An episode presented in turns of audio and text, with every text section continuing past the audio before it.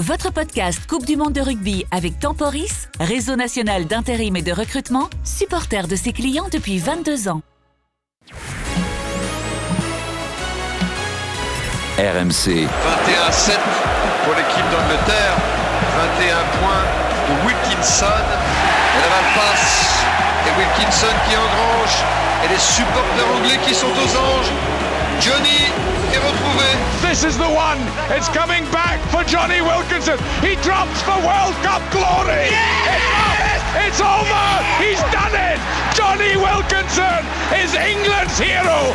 1987-2023, les 10 Coupes du Monde du 15 de France, Denis Charvet, Adrien Aigouin. Ah, c'est un grand moment, mais ça fait quand même mal d'entendre ça. Bonjour à toutes et à tous, bienvenue 1987-2023, les 10 Coupes du Monde du 15 de France, épisode numéro 5. Le bourreau Wilkinson, Johnny Wilkinson, qui stoppera les Bleus euh, en demi-finale avec Denis Charvet, toujours là, qui survole ces Coupes du Monde. Tu traverses ouais. les Coupes du Monde comme les terrains il y a quelques Bon, années, Denis. euh, Salut Denis Celle-là, on aurait pu la gagner, tu vois. On on va- on en parler loin. avec un, un- Une ben, légende. Une légende, mais on aurait pu la gagner. Coupe du Monde en Australie du 10 octobre au 22 novembre 2003, un 15 de France très fort dirigé par Bernard Laporte qui tombera sous la pluie en demi face au futur champion du monde des Anglais de, Clive Woodward et, et Johnny Wilkinson. Notre grand témoin et la grande star du 15 de France en 2003. 77 sélections, 3 Coupes du Monde disputées, dont 2 demi-finales, 4 tournois destination gagnés, dont 3 grands chelems en 2002, 2004 et 2010. Et il est également, Denis, meilleur réalisateur de l'histoire du 15 de France. Monsieur Frédéric Michalak est avec nous. Salut Fred. Ouais, salut. Salut, Fred. Ça va Fred Merci beaucoup d'être avec nous pour revivre ce parcours des Bleus en 2003. Euh, ce parcours dont tu as été un, acteur majeur, la révélation, la star jusqu'à la, jusqu'à la demi. Euh, avec Denis, on se demandait euh, en préparant ce, podcast, euh, est-ce que quand on te sollicite, c'est quelque chose qui est un peu lourd pour toi, pour, pour évoquer ce souvenir, ou ça reste ton premier grand souvenir d'international? Oh, c'est un grand souvenir. Déjà, faire une Coupe du Monde, c'est un grand souvenir. Forcément, c'est ce que tu as envie de- de faire quand tu es un sportif de haut niveau. Mais là, euh, 2003, c'était non parce que c'était en Australie. Le pays est, est magnifique. On a, on, a eu, on, a eu, euh, on a eu un temps magnifique. Tout était beau jusqu'à la demi-finale. Quoi. Donc, euh, Hmm. c'était euh, le parcours parfait. Euh, moi, je vivais comme dans un rêve. hein, T'avais c'était quel âge, Fred. Tu avais quel J'avais âge 20 ans. Il n'a pas encore 21 ans, ouais. tu réalisais, ce, de, tu réalisais le fait de participer à une Coupe du Monde ou pas du tout?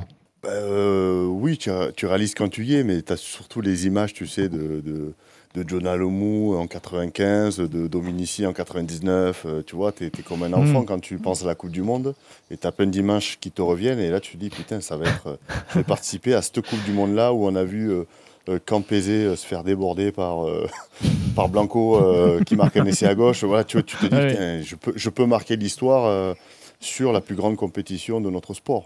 Et, ça, c'est c'est unique. Alors avant de se plonger dans cette Coupe du Monde, euh, revenons sur ce qui se passe pour toi et les Bleus avant, un tout petit peu avant. Euh, tes premières sélections, c'est en 2001, Fred, en novembre, lors de la tournée. Plutôt bien réussi. Ton premier tournoi, c'est en 2022. Bernard Laporte est le sélectionneur qui dirige Pas cette équipe. 22, hein 2000, euh, 2002, ah ouais, mais je me. Oui. Mais ça nous vieillit après.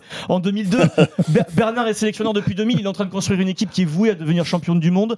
Euh, les joueurs que tu admires, gamin, bah, Fred, tu vas jouer avec eux dans le même vestiaire en équipe de France. On parle de Dominici que tu as dû, euh, tu as, tu as dû l'avoir en poster dans ta chambre. Eh ben, tu vas jouer avec lui, tu vas jouer avec Betsen, tu vas jouer avec, euh, avec Fabien Pelouse. Et en 2002, Denis, je sais pas si tu te souviens, Bah oui. en 2002, le premier match du tournoi de Fred Michalak, c'est France-Italie. Le 2 février 2002, Fred, et tu joues numéro 9 euh, ce match-là, on est d'accord. Hein, tu joues pas 10 pour Ouais. l'instant. Bernard, t'as pas installé en numéro 10. Ouais, ouais, il m'a mis, il mis 9. Euh, bon, je faisais 9-10 à, à Toulouse aussi. Mhm. Donc euh, Bernard lui me préférait en 10. Mais euh, là, sur ce tournoi, il me met 9. Et l'Italie, ouais, je m'en souviens bien parce qu'il y avait Troncone en 9, Oui. qui était un, sa- un sacré client. Ouais. Et, euh, et, franchement, on fait une première mi-temps vraiment euh, bah, pourrie, quoi. Catastrophique, France. Ouais, ouais. Catastrophique, on met pas un pied devant l'autre. T'as Dominguez qui fait un peu ce qu'il veut. Hmm. Et, et- et bien sûr, le, le speech mémorable Ah. de Bernard à la mi-temps. Oui. Qu'on va Où, écouter, euh, évidemment. il- euh, ah ben, nous, on était habitués, mais c'est peut-être une de première fois où une caméra était dans le vestiaire. bah, aussi, justement, je Fred, sais pas, ben, Et moi, je me mets à ta place. Alors, on va revivre ce moment qui a été filmé par les camarades de France Télévisions à l'époque. Vous, vous ne menez que de 7 points à la mi-temps face à l'Italie, 19-12. C'est une l'équipe de France En difficulté. Euh, tu as 19 ans. Imaginez Frédéric Michalak à 19 ans. Il n'est pas encore question de Coupe du Monde et de gagner la Coupe du Monde. Fred, pour toi, j'imagine que tu découvres tout à ce moment-là. ouais. Bernard. Laporte arrive à la mi-temps. Il vous dit Je voudrais vous parler, s'il vous plaît, là, parce qu'il n'y a que 19-12 pour nous. Je vais vous dire un petit mot. Bernard Laporte qui s'adresse euh, à, à tous le les joueurs. Voilà. Maintenant, on suffit un peu. D'accord, on va mettre un peu de rythme. Ah, c'est marré, on va y aller, c'est pas vite sur les touches, on va y aller les premiers. Et ça va redémarrer, là. Et ça va redémarrer. Et on va les respecter, on va pas faire de faute. C'est clair, ça Je sais même pas de quoi on peut parler. Je sais même pas de quoi on peut parler. Les gens, on a rien fait. Vous voulez qu'on parle de quoi De moi, touches, des médailles, je sais pas, moi. On a rien fait. Dominguez, corps, il fait le passe. À 3 tonnes, Dominguez, il prend le ballon, il se retourne. Pied gauche, il tape. On est capable de le presser là. Merde On se prend pour qui Ils se prennent pour Fred- Charvet, Fred. ces mecs-là, Denis. Alors, tu avais déjà, eu, t'avais- t'avais déjà eu Bernard euh, comme entraîneur en équipe de France, mais là, est-ce que tu étais intimidé là, à ce moment-là, à cette époque-là? Non, non, pas du tout, parce que c'était euh, Bernard, euh, c'était son caractère. On l'avait pas que à la mi-temps. euh, Oui, tout le temps. Tu l'Italie, l'avais dans la semaine aussi. Tout ouais. le temps, Oui. euh, dans la manière de s'entraîner. Euh, je me souviens qu'il reprenait certains joueurs qui, qui arrivaient à le sourire à l'entraînement. Sa façon de coacher était très dure, très, voilà. très rigide. Ouais. Et- mais, mais en Et même oui, temps, il, a, il, a- oui, il- sur le terrain, mais en même temps. il mettait de l'affect euh, aussi. ouais. Hmm. Il a bien connu à Toulon Ouais, aussi. je, je pense que c'est euh, la marque des, des grands entraîneurs. Un, ils veulent tout gagner. Et, euh, et après, euh, c'est euh, cette exigence de, euh, ben, de rien lâcher. Quoi, tu vois, et lui, il n'acceptait pas le fait que l'on qu'on lâche une mi-temps face à l'Italie. Et là, le chemin est, est encore long avant la Coupe du Monde. Euh, Il y a une équipe de tauliers quand même qui se dégage. hein. Je vous rappelle, hein, les Magne, Ibanez, Marconnet, Betsen, Galtier, avec euh, des jeunes comme euh, Fred Michalak. Juste avant de se plonger en 2003, euh, Fred, quel est le discours de Bernard avec toi à ce moment-là sur, sur la Coupe du Monde, le poste de neuf, d'ouvreur? Parce que là, tu es là en tant que neuf, puisqu'il a des blessés. Il y a Fabien Galtier qui est blessé au début du tournoi. Tu es associé à Merceron qui est ouvreur. Quel est le discours de Bernard? Est-ce qu'il te dit bah, prépare-toi, peut-être que ce sera toi euh, mais il te un prend peu en plus 10 de d'un toute an. façon. 9 et 10, ouais, Ouais, pour le et- début. mais, mais je me souviens, je sais pas si c'est ce tournoi ou celui d'avant, mais je, je fais moins de 21 et euh, équipe de France. Je Oui. fais les deux. Mm. Je suis parti en équipe euh, moins de 21. Après, je me suis retrouvé en équipe de France A, où là, je me suis retrouvé avec Dominici en Irlande sur un match à mourir de rire, où on nous faisait euh, lancer, on faisait lancer Yannick Bru dans le noir, dans le vestiaire. Il balançait un ballon, les mecs le prenaient dans la gueule. Bon, bref, c'était exceptionnel ce match euh, avec les Français. Et personne ne voulait. Et c'est là où moi j'étais super heureux même d'être avec les Français. Et là, je voyais tous les anciens joueurs qui disaient, mais ils, détestaient les Français, ils voulaient C'est là où, surtout pas y être. où Bernard remet Christophe Ouais. Dominici en François. Voilà, c'est il ça. remet, ouais, il il- remet un peu en question, en euh, certains leaders, euh, et, et on pouvait le faire à l'époque pour- parce qu'il y avait les, moins- les, les- les Français, ça y est plus aujourd'hui. Et euh, finalement, c'est plus sur la tournée en Argentine, Mm. où là, euh, beaucoup de joueurs ont perdu euh, leur poste en fait. hein. Notamment Thomas Castagnette, certains si je me souviens bien. Castignac, il y avait Yann Delegue aussi qui s'est blessé malheureusement. oui. Mm. Euh, il y avait Francis Saint-Amac. Voilà, il y, a- il y a pas mal de mecs qui ont un peu perdu des points sur cette tournée-là en Argentine et ça a donné finalement l'opportunité ben, à nous de, de pouvoir jouer. Et ça donne l'ossature, on va dire, de cette équipe qui va tenter de devenir champion du monde en, en- en 2003. Euh, alors, en 2003, on va passer vite sur le tournoi. Vous terminez troisième. C'est pas un tournoi totalement abouti, mais l'équipe, euh, Bernard sait où il va. Euh, Denis, tu, connais Bernard Parker. Il est, il est en phase de, de, de préparation pour la Coupe du Monde. Finalement, ce tournoi lui sert aussi de, laboratoire. Euh, il y a quatre matchs de préparation qui, avant la Coupe du Monde. Roumanie, Angleterre deux fois, où Woodward et Laporte ne veulent pas aligner en même temps leur équipe type. Donc c'est pas réellement euh, révélateur. Et puis un dernier match, le 15 du président qui, qui affronte euh, les, les Barbarians. Et donc Fred, le 30 septembre, décollage, toute cette euh, colonie de vacances, cette colonie qui est censée euh, jouer la Coupe du Monde et pouvoir la gagner, décolle pour l'Australie. Euh, Raconte-nous ton arrivée, votre arrivée, toi qui, ben, qui a 20 ans, entouré de quand même de tauliers. Dans quel état d'esprit vous vous envolez pour, pour l'Australie? C'est loin Il n'y a, Ouais, pas, y avait- il y a y pas beaucoup de téléphones portables à l'époque. Comment ça se passe? Ouais, c'est. Euh, oui, pas beaucoup de téléphones, mais il y avait beaucoup une ossature toulousaine euh, assez forte aussi. hein. Donc il y avait Christian Labic, il y avait Clem Poitrenaud, Nico Jean-Jean. Bon, on était, euh, je crois, on était un paquet de Garba. euh, voilà, il y avait beaucoup de Toulousains, donc j'étais pas, j'étais pas tout seul quand même. C'était plus facile pour moi. Et non, ben, bon état d'esprit. C'était, bah, c'était un groupe exceptionnel dans l'état d'esprit, dans la Mais- capacité de, de s'animer. il se passait des choses en permanence à tous les repas. Il y avait des sketchs, il y avait, il y avait des trucs en permanence. On- on- le repas démarre à 19h, on quittait euh, à 23h la salle. Il y avait, une- il y soirs, avait- il y avait il y avait quelque une bonne ambiance. Il y avait- Ah, il y avait une ambiance de, de folie. C'était euh, c'était, euh, génial. Mais alors, quand, quand on- tu arrives en Australie, le, le joueur, euh, Fred Michalak, Frédéric Michalak, il c'est pas une star. On est d'accord, il t'a fait quelques matchs, c'est pas très connu. Tu... Il y a la finale de top Donc, 14 qui a marqué as- les esprits, en fait, voilà. tu arrives sur le sol australien sans aucune pression finalement. Ouais, ouais, complètement. Je suis parti. Non, mais je de dis ça, l'équipe, j'anticipe parce euh, qu'après tu deviens une méga On star. va en parler. ouais, euh, bah, c'est quoi une star? C'est c'est Hmm. pas. Oui, Oui, non, Mais Médiatiquement, on va dire, il y a, il y a plus d'intérêt que qu'autre, mais le, le- le terrain en lui-même, je crois qu'il y avait une force collective. Ça, c'est premièrement. Et moi, j'étais en sécurité dans, dans, dans- dans ce collectif-là. Et euh, ma chance de pouvoir jouer avec Merceron, qui était un joueur d'expérience en numéro 10. Et donc, euh, voilà, c'était. C'était, euh, moi, je me sentais vraiment bien avec ce système de jeu. J'avais des opportunités de pouvoir m'exprimer offensivement. Défensivement, il y avait moins de règles qu'à l'époque. Donc, euh, euh, j'aimais bien mettre des plaquages cathédrales et tout ça, ce qu'on peut plus faire aujourd'hui. Mais, euh, mais euh, non, on, est, on était bien. Sincèrement, le plan de jeu était parfait. Tout était parfait sur cette Coupe du Monde. Et moi, ben, finalement, numéro 10, c'est buteur. Hmm. Ben, je commence à faire mon trou quoi, au début de la compétition. Denis et Frédéric Michalak, on va en parler. Je vous rappelle le groupe des Bleus, euh, la poule B. Alors, c'était pas le groupe le plus compliqué de l'histoire euh, des, des Coupes Non. du Monde pour le 15 de France, mais tant pis, on prend hein, quand c'est comme ça. Parce que là, on va se taper la Nouvelle-Zélande euh, À une pour la Coupe du Monde en France. les. Fidji, on, on les battait facilement. Donc là, Fidji, Japon, Écosse et États-Unis. Et euh, Fred, donc tu l'as dit, vous êtes très fort, vous êtes prêt, vous êtes programmé.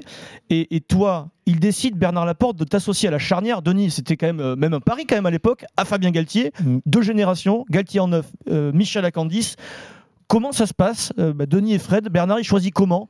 Et il te dit, voilà, tu seras mon ouvreur pour la Coupe du Monde. À quel Non, moment mais ça se passe? après, tu sais, ben, Fred va répondre, mais moi je pense que quand tu vis une Coupe du Monde avec un groupe, tu as, un ressenti de, euh, quotidien. Et puis tu fais confiance à des gens qui sont en forme, qui, Les entraînements, la qui- vie. euh, dont, ouais. t'as- dont tu as confiance. Et Fred devait le rassurer, l'insouciance de sa jeunesse devait le rassurer. Et puis d'un autre côté, tu avais l'expérience de Fabien. Donc l'association elle était logique quelque part. Et puis, et puis ça a fonctionné parce que tu as deux gros talents qui sont ensemble et qui fonctionnent. Fred, comment tu l'apprends que tu vas être ouvreur des Bleus à la Coupe du Monde de rugby Ouais, tu l'apprends quand il fait l'équipe. Hein. C'est tout C'est aussi simple que ça. Voilà, il apprend euh, quand tu fais l'équipe. C'est un- un peu plus tard où là, avec Bernard, on a commencé à, à être un peu plus, euh, voilà, à échanger beaucoup plus sur ce qui se passe à côté et autres. Mais, mais là, tu l'apprends euh, juste. Ben, on fait l'équipe. Tu es, le numéro 10 Mm. et euh, t'assumes parce que bon, voilà, quand tu j'ai démarré à 18 ans à Toulouse, on a eu la ch- champion de France euh, avec un groupe de joueurs qui avaient une expérience de folie. Donc, euh, c'est en fait, c'est- ça presque, ça devient normal. De- c'est la normalité d'être là à ce moment-là. euh, Donc, je le Mais prends. toi, tu as euh, des certitudes. je le prends, quoi. Tu as des problème. certitudes, toi, au niveau de, de ta titularisation? De la Pour ce premier de- match. D'être là, oui, oui, De complètement. jouer Oui, Ouais. d'accord. Tu sens que Ouais, tu, es dans, tu vas être sur le terrain, oui, buter, tu vas être le, le- le taulier, quoi. Alors cette phase de poule ouais, se, passe très bien Fred. Euh, les Fidji, vous les explosez, 61-18, 26 points de Frédéric Michalak. France-Japon, c'est pas le Japon de- d'aujourd'hui Denis, on est d'accord à l'époque encore, hein, ils sont pas non, prêts. non, ils sont pas. ils sont loin, quoi. 51-29, 19 points de Fred. Euh, le 25 octobre, France-Écosse, 51 à 9 face à l'Écosse, qui n'était pas dans une période aussi euh, terrible, mais il faut aller quand même les enfoncer, et vous l'avez fait, 20 points de Frédéric Michalak, ce qui permet à Bernard de faire tourner. Fred, tu es au repos pour le dernier match face aux États-Unis, 41-14. Euh, Fred, du point de vue du rugby, toi tu es très bien. Les Bleus sont très bien. C'est euh, une phase de, poule parfaite. Vous êtes premier du groupe. Le plan est, parfait, Fred. Ouais, ouais, le, plan est parfait. On joue très bien au rugby. On marque des essais. On a peut-être c'était euh, quand on entend les scores, c'est vrai qu'on a peut-être tendance à se dire que c'était peut-être un peu trop facile en poule. Mais, euh, mais ouais, c'était à l'image de ce qu'on faisait en dehors euh, du terrain. Voilà, le, le collectif était là. on était bien organisé. on commençait à avoir des cellules organisées sur le terrain. Tout le monde était à la bonne place. Il y avait- vraiment une osmose parfaite et, et un bon transfert entre le jeu des avants, le jeu des arrières, avec des, des tremplins avec Kimano Larinordoki, Olivier Magne euh, et autres. On sentait que vraiment. Il y avait une génération de c'était fluide. joueurs extraordinaires. Il faut dire que c'est une génération de, de- de l'équipe de France qui était peut-être une des plus fortes de l'histoire de Ouais. toutes les Coupes du Monde. Krinka devant, Ibanez, Marconnet, Peloussion, Betsen, Harry, Nordoki, Magne. Vous imaginez les noms Ouais, que je de- vous devant, là énorme. Galtier, Michelac, Dominici, Ouais, ouais. Josion, Marche, Rongerie Brusque. C'est de la Bah, folie. au C'était- milieu, tu as Josion qui était quand même un des meilleurs centres au monde. Euh, oui, tu avais, Et puis l'impression de donner à cette première phase, phase a été e- extraordinaire parce que je pense que toutes les, Coupes du Monde confondues, c'est la, phase de, de- de poule qui a été la plus euh, Ouais. réussie. Avec une poule facile, il faut le reconnaître. Oui, mais même, il y a eu des Coupes du Monde, il y a des poules faciles où tu, tu, tu, Tu peux galérer. Ouais, ouais. Là- on est rentré facilement dans la compétition. Ça, C'est Et ce puis qu'on là- peut et dire, là- c'est qu'on est rentré facilement. Et là, tu On deviens. n'a pas eu de, on n'a pas eu euh, le moment où bon, comment on va jouer. euh, tu vois, c'est, c'était fluide d'entrée, euh, donc euh, sûrement dû aux matchs amicaux et autres, mais mais là le jeu était fluide euh, dès Et- le début. Alors le jeu est fluide. Vous- sur le plan du rugby, Denis, tu l'as dit, c'est parfait. Et Même avec une poule facile, bah, il faut les mettre, les 50 ou les 60 points. Mais il y a un phénomène parallèle, Fred, qui te concerne. Je ne sais pas comment tu l'as vécu, tu vas nous raconter. Ouais, il va falloir nous, nous, Au- tu- tu nous Au fur et à mesure de, tes performances, euh, des ma- les matchs sont regardés par des millions de, de téléspectateurs. Il y a ce qu'on appelle la Michalak Mania qui arrive. Tu fais la une des 20h, déjà la une des journaux avant le quart de finale face à l'Irlande. Alors à l'époque, il n'y a pas Internet comme aujourd'hui, il n'y a pas les réseaux sociaux. Est-ce que tu es au courant, toi, de tout ce qui se passe? Comment tu fais? Euh, Ou est-ce que ça te passe complètement au-dessus de la tête? Raconte-nous comment tu vis le début de ta starisation. Ben, on est euh, déjà on est loin. hein. Comme tu le dis, il y a peut-être moins euh, les réseaux sociaux ou Internet et tout. Donc on le ressent moins. Le, moment où je le ressentais le plus, c'était ben, les gens qui te reconnaissent un peu plus dans la rue. Mais même si tu es en Australie, pas voilà, on était tranquille hein, en Australie. Mais c'était sur les conférences de presse où là euh, il y avait euh, beaucoup de monde, euh, les- les- beaucoup de médias. on sentait Mais- que ça commençait à, à monter quoi. Non, mais il y a un phénomène, moi je l'ai je l'ai vécu puisque j'étais là-bas sur place pendant 15 jours, où, où véritablement Oui. il y avait une nuée de journalistes, il y avait, on en parlait de 300 à un moment donné, je sais pas, mais t'as été. Ouais, ouais. tu as été au centre du. du, du, du- enfin, c'est un truc. un- tu es le premier quand même. Ouais, La- la- pas, t'es la t'es pas première. préparé. Oui, t'es pas préparé, puis t'as 20 ans. Il faut re- se remettre dans, dans le contexte de, de- de- de- de- de ta jeunesse. 20 ans de vivre un truc qui, qui est complètement hors norme, parce que en l'espace de 15 jours, tu vis quelque chose, tu passes de, de- de- de- de- de- D'un joueur de rugby. d'un joueur lambda Ouais. à, à une star. Hmm. Et moi, je l'ai vécu en tant que spectateur. Je l'ai vu ça de mes propres Toi, tu l'as yeux. vécu en tant que star Oui, oui, aussi, oui. Denis. Non, non, pas du tout, mais, mais, mais j'ai vu le phénomène Michalak. C'est- C'est-à-dire qu'il faut vraiment se rendre compte, pour ceux qui nous écoutent, que c'était un, un phénomène qui, qui- qui dépassait le cadre du sport même. C'est un peu comme si aujourd'hui tu dis Wemba Mania, Wemba Mania au, au- au- au basket, C'est pas possible. Wembanyama. Wemba Maniana, bon, on coupera au montage. Non, non, surtout pas. Si, si. t'as chopé, la t'as chopé la maladie de Moscato. Quoi. Ouais, ouais, ça fait longtemps. Mais c'est exactement ça. C'est-à-dire, euh, Fred, j'aimerais que tu nous dises quoi, comment, à 20 ans, ce qui se passe dans ta tête. Bah, tu le prends en, en pleine gueule, hein, Denis. Tu- Non, mais je veux dire, est-ce que tu, moment, tu le, tu le vis bien ou tu es un peu déstabilisé quand même? Est-ce que tu es déstabilisé au fond Non, de toi? Oui, oui, c'est. Non, ça me déstabilise pas trop parce que, comme j'ai dit, à 18 ans, euh, on est champion de France avec Toulouse, euh, je mets les pénalités, on commence à te stariser. Donc c'était un peu un début de quelque chose. Donc euh, Oui, mais ça restait Euh, franco-français quand même là. Là non, on est passé à l'étape internationale. Le plus dur, le plus dur, c'était les sollicitations et le fait qu'on t'appelle quoi en permanence, le téléphone qui fait que, que sonner. Et C'était même encore plus dur après. Tu vois, Mm. mais pendant la compétition, sincèrement, c'était euh, la, la- la question de la pression, elle était plus sur ouais, les euh, conférences de presse veille de match où là, tu as 300 journalistes qui te posent 10 000 questions. Et pourquoi tu as des boucles d'oreilles et tout. Ouais, Bon, ils bref, sont- ils pénibles, les journalistes. Non, mais surtout à, Ah, à ils sont, putain, qu'ils sont pénibles. mais non, mais surtout à, ton âge, à ton âge, t'as pas, pas forcément les réponses. C'est ça que, c'est ça qui est T'as pas les surprenant. réponses, et, et c'était une première pour l'équipe de France aussi, euh, j'imagine, d'avoir Mmh, euh, mmh. autant de- de- d'intérêt, une première pour un joueur d'avoir autant d'intérêt. Euh, Dans le foot, ils sont peut-être plus préparés à tout ça, mais Oui, en euh, rugby, voilà, t'es moins pas d'agent, pas d'agent, pas de euh, voilà, on était pris, euh, pris tous. Et hein, dans tous sens. Il ok, euh, pas d'éléments de langage, rien. hein, on était, faut euh, dire on était que- pris, quoi. Il faut juste rappeler quand même que c'est le premier, premier joueur de rugby starisé. Hmm. Il n'y Hmm. a, a pas eu avant. Hmm. Alors Jean-Pierre Yves l'a été différemment en blanco, mais à une époque où il y a moins de médias. Fred, tout d'un coup, il rentrait dans un. Dans l'époque moderne, très médiatisée, Très Fred, médiatisé. bravo, tu es, le Ouais, premier, tu es le premier, la première star du rugby français. Bravo Fred.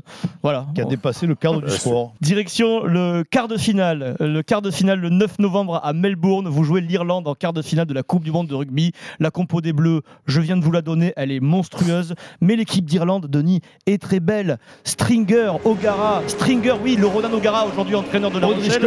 O'Driscoll, Kiswood. Kiswood qui a été élu meilleur joueur du monde, le talonneur, euh, il y a quelques, quelques années Non, auparavant. une équipe en, énorme, en hein. 2001, il y a Paul O'Connell qui est déjà le Paul O'Connell, le seconde ligne euh, très, très puissant. Euh, ce match-là, Fred, vous le débutez très fort, c'est l'équipe type. Euh, du 15 de France. Vous débutez très fort le match et tu y es pour quelque chose. Troisième minute, Fred, tu décides de jouer au pied très long dans les 22 Irlandais. Rebond favorable. France 2, Pierre Salviac et Thierry Lacroix au commentaire. Galtier, Michalak au pied pour promener Dempsey l'arrière. Arinor qui a la lutte, qui gagne cette balle, c'est un essai C'est un essai pour Bagne Ça ne peut pas mieux commencer pour l'équipe de France Oh que oui, Dempsey qui est derrière se trouve, c'est vrai, très profond. Mais voilà, quand on joue juste derrière la défense, et bien on arrive à récupérer des balles. Quand on joue juste euh, voilà, derrière la défense, comme tu l'as fait, Fred, ça pouvait pas démarrer mieux. Troisième minute, là vous avez l'ascendant tout de suite. Tu le sens, toi? Vous le sentez avec tes copains sur le terrain?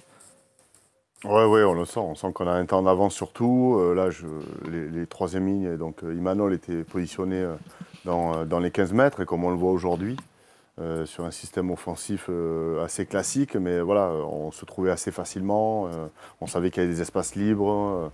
Euh, on démarrait euh, ouais, parfaitement. quoi, J'ai envie de te parler euh, de match parfait. Première mi-temps, on va finir à 30 à 0, ce qui est Ouais. incroyable. Parce qu'en quoi. fait, Fred, ouais, ouais. Fred en qui au pied, ah, C'était Denis trop, fa- euh, c'était trop facile. Et c'est. Dominici à la Match-là aussi, 28e, encore. vous menez 17-0, c'est pas fini. Bon, on, peut- on va se faire plaisir. Allez, oui, avec l'essai Taper de. les Irlandais, ça fait plaisir. On espère le refaire à la Coupe du Monde en 2023 cette année. Juste avant la mi-temps, Galtier libère pour Marconnet et on est très très content. Ballon français, Galtier. départ de Galtier. Avec maintenant le soutien Marconnet, les Français qui arrivent dans les 22 mètres Oh, c'est bon, c'est bon.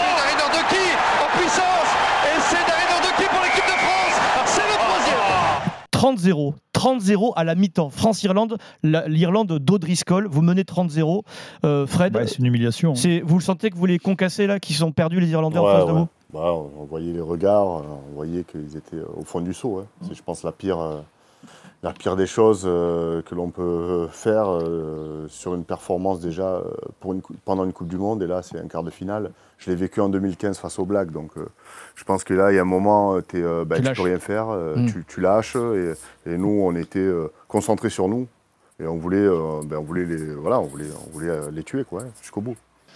Score final euh, 43-21. 43-21. euh, les Français sont, sont dans un état parfait. Euh, même, même, alors, Denis et Fred, juste un, un dernier mot sur ce quart de finale. J'ai l'impression que c'était même trop parfait, avec un peu de recul. Ben, c'est la question que je voulais poser à Fred justement Vas-y. avant d'arriver à la fin, mais tu me, tu me devançais. Fred, quelque part, ce match, finalement, la, la facilité de ce match a peut-être euh, contrarié les plans de Bernard. Ça veut dire que il aime non, bien mais- être dans- en colère, Bernard. Là, il quel- avait aucune quelque raison. part, il avait aucune raison de se. C'est difficile après de trouver des leviers, non, de, de- des sources de motivation supplémentaires. C'est toujours plus facile d'être euh, Dans le l'adversité. que- Voilà, ouais, c'est euh, d'être d'être le chasseur. C'est-à-dire que si tu es dans l'adversité, tu as des leviers que tu peux aller chercher. Et là, c'est vrai que tous les plans étaient parfaits. Tout, tout ce que l'on annonçait, ça se faisait. Euh, Les joueurs étaient bien positionnés. euh. Non, ben alors est-ce qu'il faut être, dans un, euh, être en difficulté pour pouvoir être meilleur dans l'adversité derrière? Peut-être, sûrement. Mais cette équipe-là a dégagé une sérénité, elle était forte, quoi. Voilà, Mm. euh, faut pas, faut pas le cacher aussi. Elle était bien plus forte que l'Irlande et elle a prouvé sur le match. 43-21, donc vous battez cette équipe d'Irlande, vous la balayez en quart de finale, juste parce que Denis, on connaît bien Fred, Fred est un petit coquin. Pour résumer l'état d'esprit des Bleus et de Fred lors de ce- cette phase de groupe et le quart de finale, je vous propose une interview de Frédéric Michalak qui était censée se dérouler en anglais. Souvenez-vous, après un match, tu vas nous dire lequel, euh, Fred. Question d'un journaliste en anglais, tu as à côté de toi Andrew, qui est le traducteur des, des Bleus pendant toute la Coupe du Monde euh, 2003 en Australie. Andrew qui suivait les Bleus, qui les aidait à parler aux journalistes en anglais. Question d'un journaliste et tu t'adresses au traducteur. Et Fred, à l'époque déjà, tu es très coquin. On rappelle que tu n'as pas encore 21 ans. strongly, and uh, that stood you right to the end. C'était très fort debout et euh, ça durait presque à la fin. Oui, mais si tu veux, tu te démerdes, tu réponds ce que tu as envie. Moi, moi je sais vraiment pas quoi dire. Yeah, he said it was a great start. An- Andrew, très professionnel, qui a, je ne sais pas ce qu'il a Énorme. répondu d'ailleurs, Fred. Je pense qu'il a bien répondu, mieux que moi en tout cas. Non, mais. Mais quand même, eh, sa traduction, elle est dégueulasse, on est d'accord. Dégueulasse.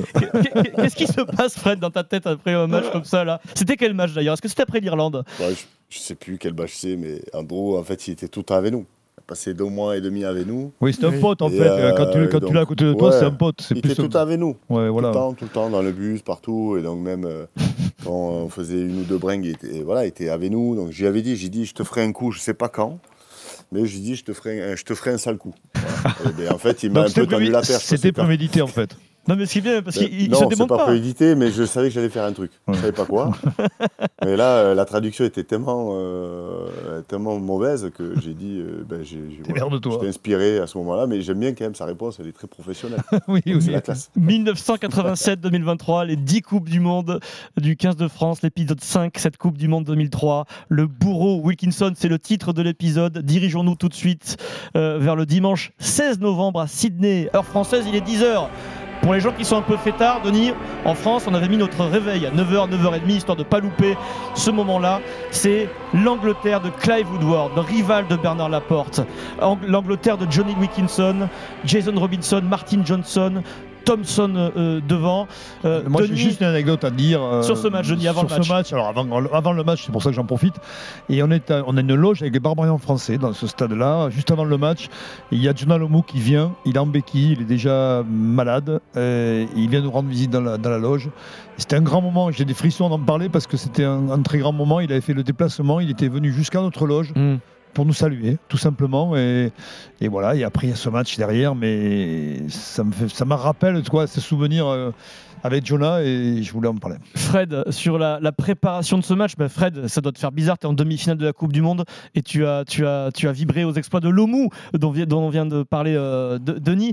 Euh, alors, ce match-là, Fred, France-Angleterre, on va le dire, ce sont deux équipes qui sont programmées pour être championnes du monde. Problème, vous vous jouez en demi-finale.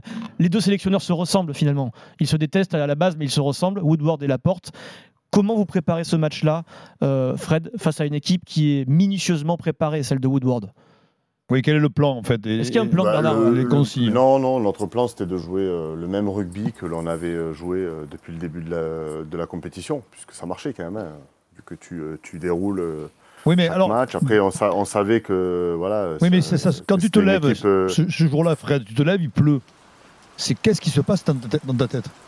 Parce que ça change tout quand même. Parce que mais ça change complètement en général. Quand il pleut, il y a du vent. Tu le sais, Denis, tu as joué à ce niveau. non, puis toi, changer toi, un poste, un poste stratégique où le jeu au pied est fondamental.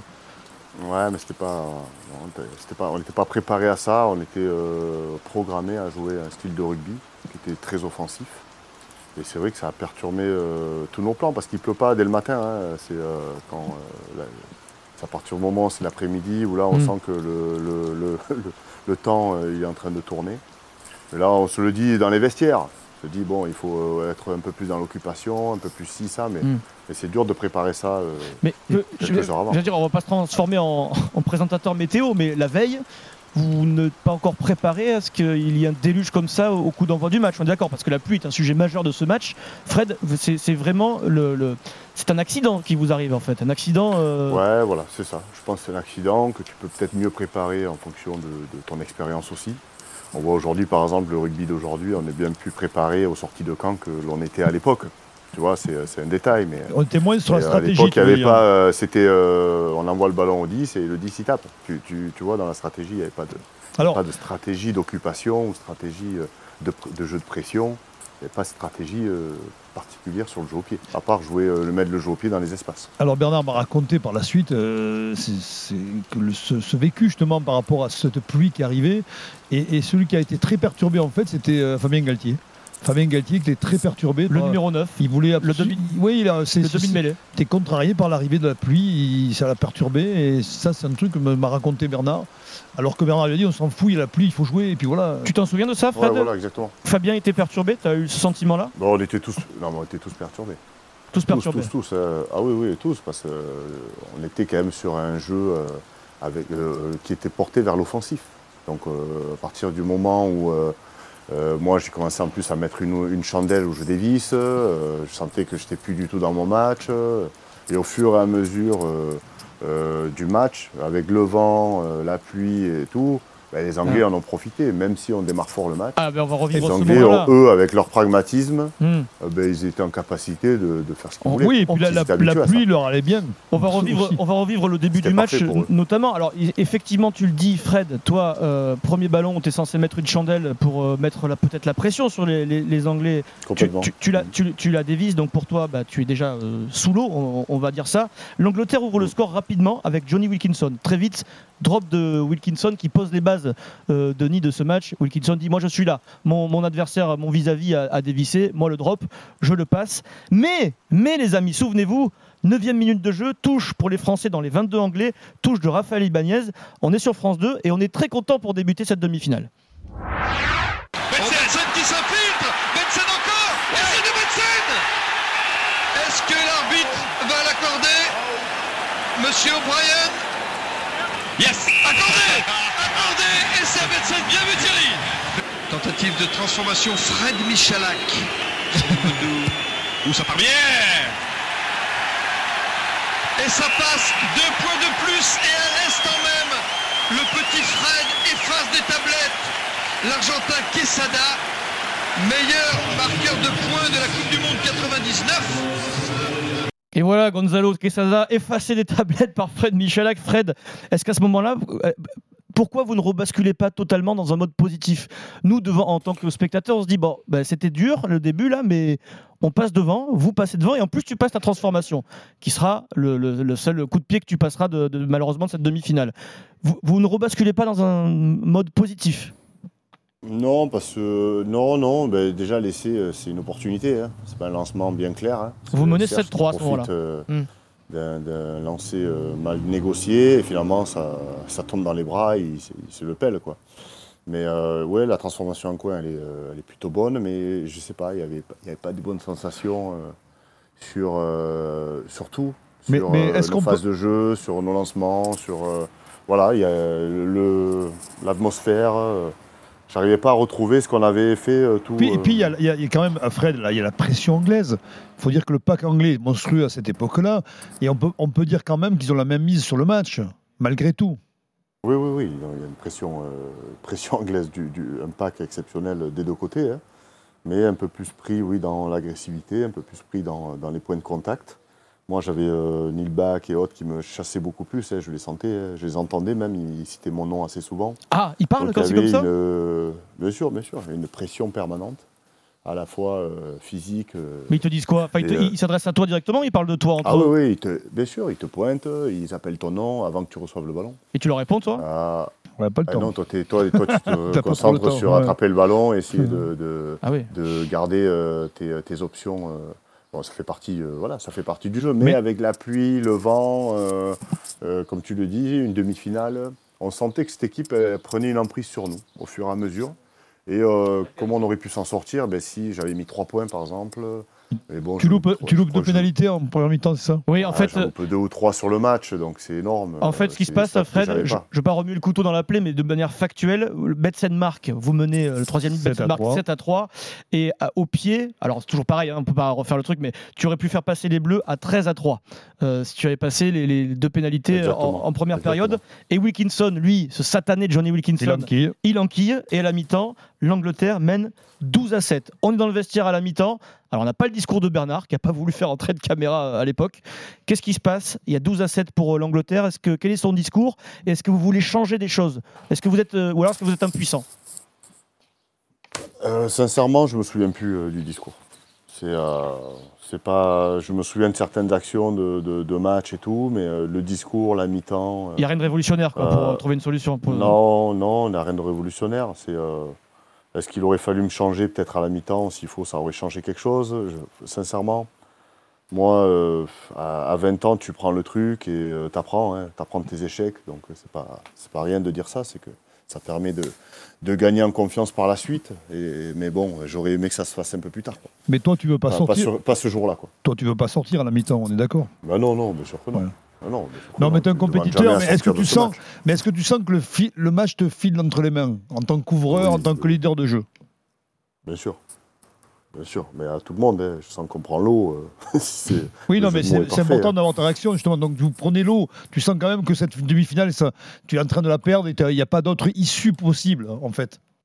Ouais, il n'y a pas d'autre issue possible. Il n'y a, pas- il y a pas un joueur qui arrive à sortir euh, ou à remettre l'équipe euh, dans le droit chemin. Il y a euh, tous les joueurs cités. Il n'y en a pas un qui, à un moment donné, a réussi à, créer euh, la différence pour y arriver. Donc, euh, on, était, on, a, on a toujours montré une force collective, mais quand même des individualités qui ressortaient. Et là, on ne s'en sortait pas. On s'en sortait pas. Et la deuxième mi-temps, c'est un contrôle, euh, comme tu dis, Denis, control match quand tu parles anglais, euh, Denis, euh, des Anglais.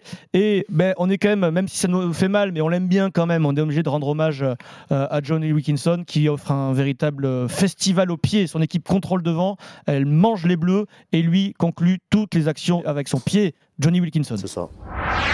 Le drop de Wilkinson, il passe Wilkinson, il pourrait faire partir de l'équipe de Golf 4 de France Télévisions. Regardez cette allure. Et ça passe entre les poteaux. Dawson. Dawson, le drop. Le drop de Wilkinson est accordé. Le deuxième drop dans le match, le septième pour Wilkinson dans cette Coupe du Monde. Et il rajoute 3 points au bénéfice de l'équipe d'Angleterre qui mène maintenant 12 à 7. C'est le Wilkinson Show, mesdames et messieurs. Wilkinson 15, France 7. Wilkinson, le drop de gauche. Réussi, un trick. Wilkinson, pénalité pour l'Angleterre.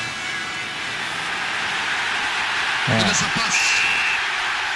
Alors Wilkinson, ça va faire, euh, ça va faire euh, 21. Et la balle passe. Et Wilkinson qui engrange. Et les supporters anglais qui sont aux anges. Johnny est retrouvé. Denis Charvet. Euh, Fred, si je te parle d'un sentiment d'inachevé, est-ce que ça te parle? Oui, oui, oui, complètement, Denis. Sentiment d'inachevé, euh, de, oui, parce qu'il y avait la place pour, pour réussir ça, pour, euh, pour, pour être à leur place à eux, pour gagner une Coupe du Monde, mais, euh, mais finalement, on était moins préparés euh, euh, qu'eux à ce genre de, de, de match, à ce genre de conditions, à, à gestion de, de ce, ce type de. Est-ce voilà, qu'on peut dire qu'ils étaient plus professionnels que nous à l'époque? Non, non, non, on Pas du tout. Aussi, je pense Non, mais que là, au niveau, au niveau de, la stratégie, je parle au niveau de, de l'approche même. Ben, c'était leur jeu. Ils n'ont pas changé leur jeu. Donc toi, tu penses que finalement, finalement la pluie a été euh, décisive, décisive dans, dans- dans- dans ce match Ouais, je pense qu'on aurait eu, on aurait eu euh, les mêmes conditions que notre quart de finale, par exemple. On aurait, on aurait pu dérouler euh, notre, notre plan de jeu comme on le faisait à chaque fois. Et, euh, et malheureusement, euh, ça, ça a pas- ça a changé beaucoup de choses. Et ça a eu un impact derrière sur notre confiance et, et, et- et le, sentiment, le sentiment, différents sentiments qui arrivaient sur, sur ce type de match parce que tout va très vite. Ça passe à une vitesse. euh, mais bon, c'est rare quand même d'avoir. Euh, Quand je pense à Johnny, et bravo, ouais, il C'est dingue. il a fait une Coupe du Monde de, de- de folie, mais et, et quand tu entends le nombre de drops et le nombre de pénalités qu'il met, C'est fou. tu vois plus ça aujourd'hui. Quand tu entends Non, Pierre tu Salviac, là, tu te dis, mais tais-toi. Le nombre de drops, quoi. tu te dis, tais-toi, Salviac. Et en finale, il met un drop du droit. euh, voilà, c'était son jour. c'était, ouais, Tu sors à la c'était sa Coupe 60e, du on, Monde. on déroule rapidement la seconde période parce que ça nous fait mal. Euh, tu sors à la 60e, Fred, remplacé par Gérald Merceron, rien ne changera. 75e minute, les Anglais se mettent à chanter parce qu'ils aiment bien chanter.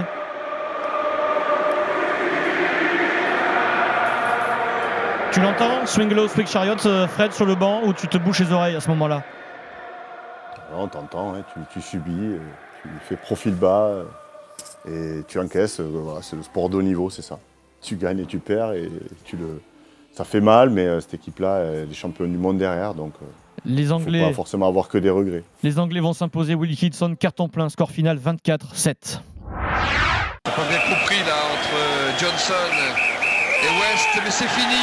Et voilà, Monsieur O'Brien siffle la fin de ce match, la finale de la Coupe du Monde 2003. Samedi prochain ici au stade olympique de Sydney opposera donc l'Australie à l'Angleterre. Fred, Denis, alors Denis, tu en as joué beaucoup des France-Angleterre, tu en as perdu également, tu en as gagné, mais tu en as perdu. Fred, il se passe quoi sur la pelouse après le match, juste au coup de sifflet final? Vous parlez aux Anglais et dans le vestiaire après, c'est quoi le, quelle est l'ambiance, le discours de Bernard, des, des joueurs? Bon, c'est une déception euh, générale. hein. C'est sûr que c'est. euh, bah, là, tout le monde est triste, euh, déception, euh, recroquevillé sur soi-même. euh, voilà, t'es es, déçu, euh, frustré, voilà, tout. Ouais. T'es frustré, Tout ce mais qu'il y a en, de pire. euh, en même le temps, il n'y a, il y a pas eu photo. Donc, euh, je pense que la désillusion, elle est, elle est, elle est plus faible de- du- dans le sens où, euh, finalement, ce match-là, tu ne pouvais pas le gagner ce jour-là, on va dire. Oui, oui, mais, mais t'assumes, hein. T'assumes tout simplement. Tu vas en conférence de presse, t'assumes. Tu dis voilà, c'est ma faute. Tu sais que tu vas ramasser, toi 20 ans, hein. tu, tu es préparé, tu sais, parce Ouais, que tu, tu as ouais, été critiqué, tu as été le, le héros de cette Coupe du Monde et Pas de souci. tu tu, te- tu, tu es préparé à ça. Bien sûr. Mais tu, le, vis- tu vis pas, bien les critiques. préparé. et Dans ma tête, j'allais être champion du monde. Oui, mais euh, tu, tu vis bien les critiques Parce que, comme le dit Adrien, tu as été encensé pendant euh, tout le début de la Coupe du Monde. Et puis là, euh, cette demi-finale, c'est les premières critiques en fait que tu as. Ouais, complètement. Même, si ça, tu l'as en club aussi, mais tu, tu sais, tu sais que ça va être, euh, que ça va pas être euh, sur un, beau chemin euh, toute ta carrière. Et donc c'est le début d'une carrière. C'est sûr que ça fait mal. Franchement, ça fait mal, mais j'ai assumé mon rôle et dire voilà, été dans l'échec aujourd'hui. J'ai pas réussi ce que je voulais. Je m'excuse auprès de, ceux qui nous aiment et tout, mais tu sais très bien que ça va, ça va repayer derrière. Mais, mais ça fait mal sur le coup pendant. Quelques temps, mais c'est moins dur qu'une fin de carrière, par exemple, où tu sais que là, c'est ton dernier match. Hmm. Et euh, parce que j'aurai d'autres occasions euh, pour pouvoir y arriver derrière. C'était plus dur pour, je pense, euh, euh, des Fabien Galtier euh, ou autres qui, eux, terminaient euh, finalement leur carrière derrière. C'est plus dur. L'équipe de France de rugby, ton équipe de France, Fred s'inclinera lors de la petite finale face à la Nouvelle-Zélande. Vous terminez quatrième de cette Coupe du Monde euh, 2003 et quand même, même si c'est Wilkinson, le bourreau Wilkinson, euh, rendons-lui quand même hommage puisque Fred, c'est l'histoire, c'est le destin. Tu as finalement joué plusieurs saisons avec euh, Johnny Wilkinson, tu l'as côtoyé, tu es ami euh, avec lui. C'est un jour historique pour, euh, pour l'Angleterre. La finale, c'est Angleterre-Australie. Euh, c'est Wilkinson qui joue le match de sa vie. Ce match est très dur. Prolongation, ça ne se termine pas. Il y a 17 partout en prolongation. Les Anglais vont se dire, se c'est pas possible. On va se faire piéger face aux Australiens. On leur connaît plus fort qu'eux. Mais en prolongation, c'est Ian Robertson pour la BBC qui est au commentaire. Les Britanniques poussent. Les Britanniques poussent avec le pack anglais. Et le ballon va être libéré pour monsieur Sir, Sir Johnny Wilkinson. It's coming back for Johnny Wilkinson. He drops for World Cup glory. It's up. It's over. He's done it. Johnny Wilkinson is England's hero yet again. And there's no time for Australia to come back. England have just won the World Cup. Johnny Wilkinson est un héros anglais, un héros britannique. Euh, Fred, ça te fait mal quand tu entends ça ou depuis que tu le connais, bah, tu te dis bah, je suis content qu'il ait vécu ce moment-là, mon Johnny Wilkinson. Fred Non, non, tu n'es pas, t'es pas dégoûté pour lui, au contraire. Tu es Mm. content pour, pour ceux qui ont gagné. Et, euh, au contraire, non, c'est, euh, c'est un bel exemple de, réussite, euh, de, résilience aussi, parce que quand tu le connais un peu, tu sais qu'il a, vécu des moments difficiles à Newcastle, avec son club, des blessures pendant 8 ans euh, très difficiles. Donc, il a eu son, jour de gloire, il a saisi. Et, euh, et c'est la marque des grands champions, être là au bon moment. Et, l'avoir connu à Toulon, c'était un joueur très exigeant, très exemplaire, travaillait beaucoup, donc ça tombe pas du ciel hein, à un moment. Ceux qui nous écoutent aujourd'hui, les jeunes qui ont envie de réussir dans le sport, il faut travailler dur pour y arriver. Fred, euh, on a deux traditions avec Denis Charvet euh, dans ces 10 Coupes du Monde du 15 de France 1987-2023. Pour conclure, en deux minutes. Première minute, Fred, c'est tu, tu connais cette musique? Oh, tu es de ma génération, Fred, tu connais Retour vers le futur, ce film mythique. Tu es Marty McFly, tu prends ta DeLorean pour aller euh, retour du passé vers le futur. Euh, on a Emmett Brown, le professeur Denis Charvet, il a la même coupe de cheveux que, que le professeur. Fred, si tu es Marty McFly, là, Marty Michalak, tu as, on te dit tu as le droit de changer une seule chose, une seule chose qui, faut- qui fait que tu seras champion du monde derrière en 2003. Tu changes quoi? Je sais ce qu'il va dire. Ah, moi aussi, je crois savoir. Je mets Denis Charvet à la mêlée. Non, je déconne. La météo? La météo, non. Ouais, ben oui, bien sûr. Grand Je soleil. change, euh, Ben oui. je change la météo ou je, je change la stratégie une semaine avant. On se prépare euh, tous ensemble à, à différents types de scénarios, ce qu'on fait beaucoup aujourd'hui. Ce que vous Et n'avez On pas prépare fait. des scénarios de match D'accord, vous pas pour, euh, pour affronter cette équipe anglaise. Donc, ce- donc cette demi-finale perdue, c'est la faute de Bernard Laporte et, et l'information Bah non, sera bien non, relayée. non. je, je- je Non. plaisante, Fred, je plaisante. Non, mais Mais c'est intéressant, ce que- que- c'est mais non, intéressant ce c'est que les tu dis. aussi. Les joueurs, Non, ouais, c'est intéressant ce qu'il dit parce que ça correspond à une époque c'est vrai. où on n'était pas encore en avance comme aujourd'hui, prévoyant, même ouais. prévoyant, moins dans l'anticipation. Et mais tu te, te rends compte que ben, ça tient pas à des détails toujours. Et puis ce détail-là, ben, il n'était pas là ce jour-là. Et pour conclure, toutes les légendes du 15 de France qui passent au micro de Denis Charvet se projettent, euh, Fred, vers le grand moment qui nous attend le 8 septembre 2023. On n'est plus en 2003, on est 20 ans plus tard, Fred. Est-ce que tu te rends compte? La France va accueillir la Coupe du Monde. Euh, match d'ouverture face à la Nouvelle-Zélande le 8 septembre au Stade de France, 21h15. C'est le conseil de la légende Fred Michalak aux joueurs ou au staff. Si tu as juste un conseil à leur donner pour se donner toutes les chances d'être enfin champion du monde. Quel conseil, Fred? Le conseil que je leur donne, c'est de surtout profiter de cette Coupe du Monde avec euh, euh, l'ensemble des, euh, supporters, toutes les personnes qui seront autour, prendre conscience de l'environnement, prendre conscience de ce qu'on attend d'eux, mais surtout qu'est-ce qu'eux ils veulent, ils attendent d'eux-mêmes, quelle image ils veulent renvoyer, et euh, pour euh, essayer d'avoir le moins de charges émotionnelles et être, être meilleur sur euh, tout ce qui est gestion du stress et, des émotions sur, sur ce type de match. Donc, je sais pas, de talent technique ou tactique, puisque je pense qu'aujourd'hui on a tout ce qu'il faut pour, pour réussir, mais émotionnellement être en capacité de, de mieux absorber les choses. Merci beaucoup, monsieur Frédéric Michalak, Merci Fred d'avoir accepté de se, témoignage. de, de- de se replonger dans cette Coupe du Monde euh, 2003. Merci beaucoup, Merci à Fred. Prochain épisode, épisode numéro 6, Denis, la Coupe du Monde 2007, le 15 de Vous France. ma journée, mais merci. Dans tous ses états. si tu veux écouter l'épisode suivant, Ah c'est oui, 2007. 2007 euh, et on, Fred. on parlera de toi évidemment. A- Avec notre grand témoin qui sera pendant, ouh, pendant une heure, il aura des choses à dire, Bernard Laporte, puisqu'il est bavard, euh, Bernard Laporte. Salut Fred, salut à tous. RMC 1987-2023, les 10 Coupes du Monde du 15 de France. Votre podcast Coupe du Monde de rugby avec Temporis, réseau national d'intérim et de recrutement, supporter de ses clients depuis 22 ans.